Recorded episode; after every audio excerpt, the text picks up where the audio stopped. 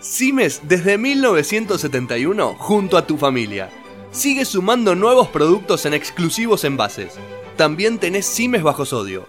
No te olvides que Cimes tiene la mejor relación precio-calidad del mercado. Entrega a domicilio y en el horario que vos elijas. Todos los productos Cimes son garantía de calidad. El agua es controlada y auditada bajo normas ISO 9001 y 14001. Bienvenidos a la Libertadores, capítulo semifinal. Ya se jugó la ida, estamos esperando la vuelta. Dos partidos entre equipos muy importantes del continente y del último tiempo. De un lado, River Boca, del otro lado, Gremio Flamengo. Ya lo vamos a estar analizando con Julián Díaz. Sí, ambas llaves eh, todavía abiertas, eh, porque los resultados numéricos así lo dicen. Seguramente quien haya visto el River Boca habrá visto que la diferencia quizás era un poco más abultada, pero bueno, el fútbol es así, el fútbol da resultado y hay 90 minutos por jugar. Y en ambas llaves el VAR fue protagonista. Mi nombre es Gianluca Saraceni. Es cierto, dos series abiertas. El 2 a 0, si nos basamos en el River Boca, jugado en el Estadio Monumental de Buenos Aires, deja un poco marcada quizá eh, la serie, pero todavía todo puede pasar. Hay dos goles de ventaja y hay a favor de los últimos campeones, del campeón vigente de la Copa Libertadores, que no le hayan convertido en su cancha. Algo que sabemos a la larga puede llegar a generar una definición, más que nada si llega a convertir en la bombonera. Sí, el partido fue claramente para River. Eh, más allá del el VAR y el penal, de más que fue penal, por más que la gente diga que no, que la pelota había pegado a Dios, no, se ve claramente cuando más le pega de atrás a Borré y es un claro penal. Eh, la serie se hubiese abierto de otra manera porque la verdad que River fue mucho más que Boca. Eh, se ve que Gallardo es un técnico que aprende de los errores, o no sé si errores, pero que aprende con los partidos. Y lo que le hizo Boca en el torneo, en ese 0 a 0, no le iba a volver a pasar en la fase de Libertadores. Planteó un equipo muchísimo más agresivo. Eh, y una vez que el resultado está abierto y Boca tiene que salir, obviamente se le facilita mucho más a este River de Gallardo, que es una aplanadora cuando va al, mano, al golpe por golpe. Hablábamos del VAR.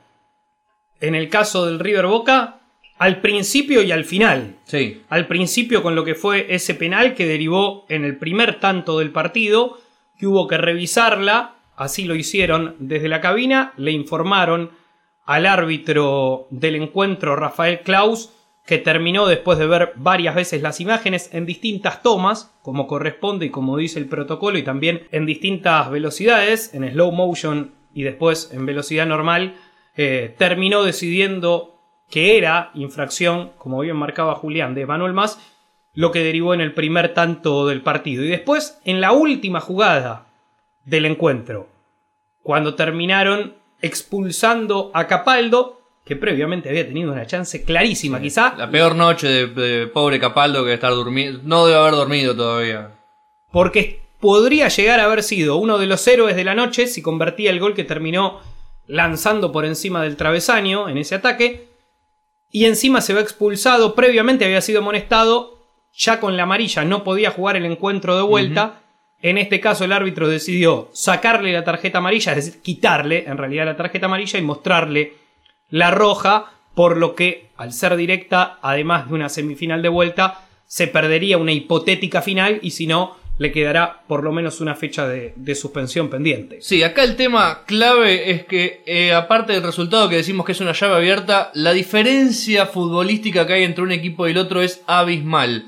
River con mucho rodaje, con jugadores que ya se entienden de memoria, con un gran técnico y un Boca que todavía no encuentra el timón del barco, todavía no sabe bien a qué juega, que tiene un gran arquero, que tiene una gran defensa, que gracias a ellos el resultado fue 2 a 0 y no más, pero que no puede tener un circuito de fútbol que lo caracterice, no sabe todavía a qué juega Boca y eso va a ser determinante para el partido de vuelta. Tendrá que conseguir el mismo funcionamiento que tuvo contra Liga en Quito, quizá abriendo la serie de cuartos de final, me parece de lo mejor que se vio de Boca en esta Copa Libertadores, donde es cierto, está por debajo desde lo futbolístico si lo comparamos con River, pero también hay que marcarlo, estos son partidos aparte, un gol tempranero lo podría volver a meter en partido a Boca y como dijimos en el comienzo, esto no está definido ni mucho menos. Pero un gol de River liquida prácticamente la serie porque obliga a Boca a tener que hacer cuatro. Ya le cuesta hacer más de dos por partido en el torneo. Cuatro sería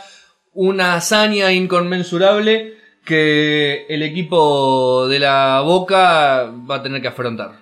Si hablamos del partido de vuelta, martes 22 de octubre, 21 a 30 hora argentina, donde el Geneise tendrá y buscará revertir la situación en esta semifinal, que es super clásica y que encima emula lo que fue la final del año pasado, que lamentablemente se terminó jugando en Madrid y que consagró a los dirigidos por Marcelo Gallardo. Si hablamos del otro lado, Gremio y Flamengo en un partido también atravesado por las decisiones arbitrales amparadas en lo que es el VAR.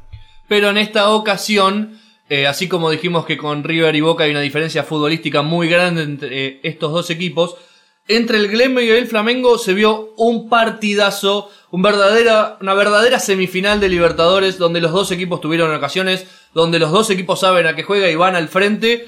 Eh, el Flamengo, que se nota mucho que se reforzó para esta Copa Libertadores, que tiene a el gran Gabriel, al Gabi Gol, que vamos a analizar de a poco las jugadas que fueron anuladas al VAR, pero él la manda a guardar. Entonces, eso es muy importante en un delantero que Flamengo tiene que la manda siempre a guardar. Dos goles anulados para Flamengo, una revisión por posible expulsión del lado de gremio que finalizó en tarjeta amarilla.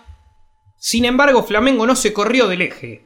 Estas decisiones arbitrales lo podrían haber sacado de partido, como se dice habitualmente, siguió en el eje Flamengo, a mi gusto jugó mejor que Gremio, de hecho el técnico de Gremio, Renato Gaullo, terminó diciendo que el resultado era bueno, pese a haber sido un empate con goles como local por cómo se había dado el encuentro, la serie está más que abierta.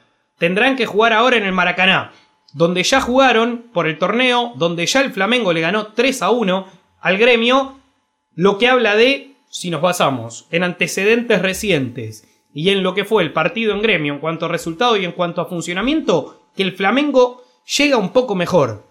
Pero esto es la Copa Libertadores y como decimos siempre, acá no está permitido equivocarse, cada error se paga caro. De hecho, el Flamengo terminó empatando un partido que podría haber ganado y hasta de ratos podría haber sacado dos goles de distancia. Bueno, por algo es el puntero del Brasileirao. Del otro lado, Gremio, un equipo que no hay que subestimar porque juega muy bien la Copa Libertadores. Lo demostró en 2017 cuando fue campeón, lo demostró en 2018, la edición pasada, donde fue semifinalista y estuvo a algunos minutos en la tajada de Everton y Armani, ahí se definió. Claro, y encima River se lo terminó dando vuelta en su propia cancha, pero digo, estuvo a algunos minutos de eliminar al campeón vigente, por eso decimos esto todavía no está definido ni mucho menos. El Flamengo a tener en cuenta que se fueron lesionados durante el partido Felipe Luis y Gerson.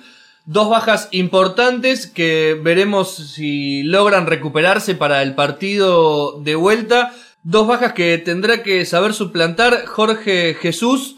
Eh, el Flamengo, el equipo más popular de, de Brasil por escándalo eh, quiere volver a levantar esta Copa Libertadores después de casi 30 años que no consigue este título.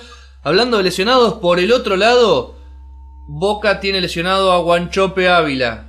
Tiene una, se desgarró, no sabemos si llega para la vuelta y es una baja muy sensible. ¿Por qué digo sensible? Porque en el partido de Núñez el gol que erra Capaldo es toda jugada de Guanchope, de un 9 que sabe aguantar la pelota y que sabe hacer los espacios. Así que vamos a ver cómo Alfaro arregla ese hueco. Hay historia en esta semifinal, hay actualidad porque tres de los cuatro equipos que están en esta semifinal estuvieron en las semifinales del año pasado, de hecho están los dos finalistas. Decíamos, hay historia porque el que menos Copas Libertadores tiene es Flamengo que tiene una sola, después hay tres de Gremio, cuatro de River, seis de Boca.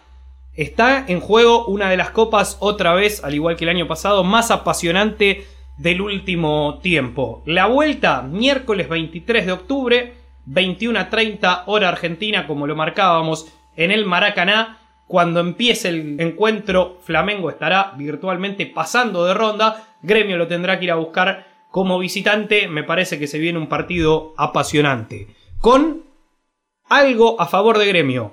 En cuartos de final había perdido la ida como local ante Palmeiras. Terminó dando vuelta a la serie en condición de visitante. Así que no es un equipo para subestimar. Con todo lo que hemos dicho a lo largo de este programa queda bastante claro. Recordá que nos podés seguir en Instagram para todas las novedades, para todo lo relacionado con el torneo más apasionante del mundo y mucha información en nuestra cuenta que es La Libertadores POD, La Libertadores Pod. Allí te estaremos informando como siempre. Mi nombre es Gianluca Saraceni, con Julián Díaz les decimos hasta la próxima.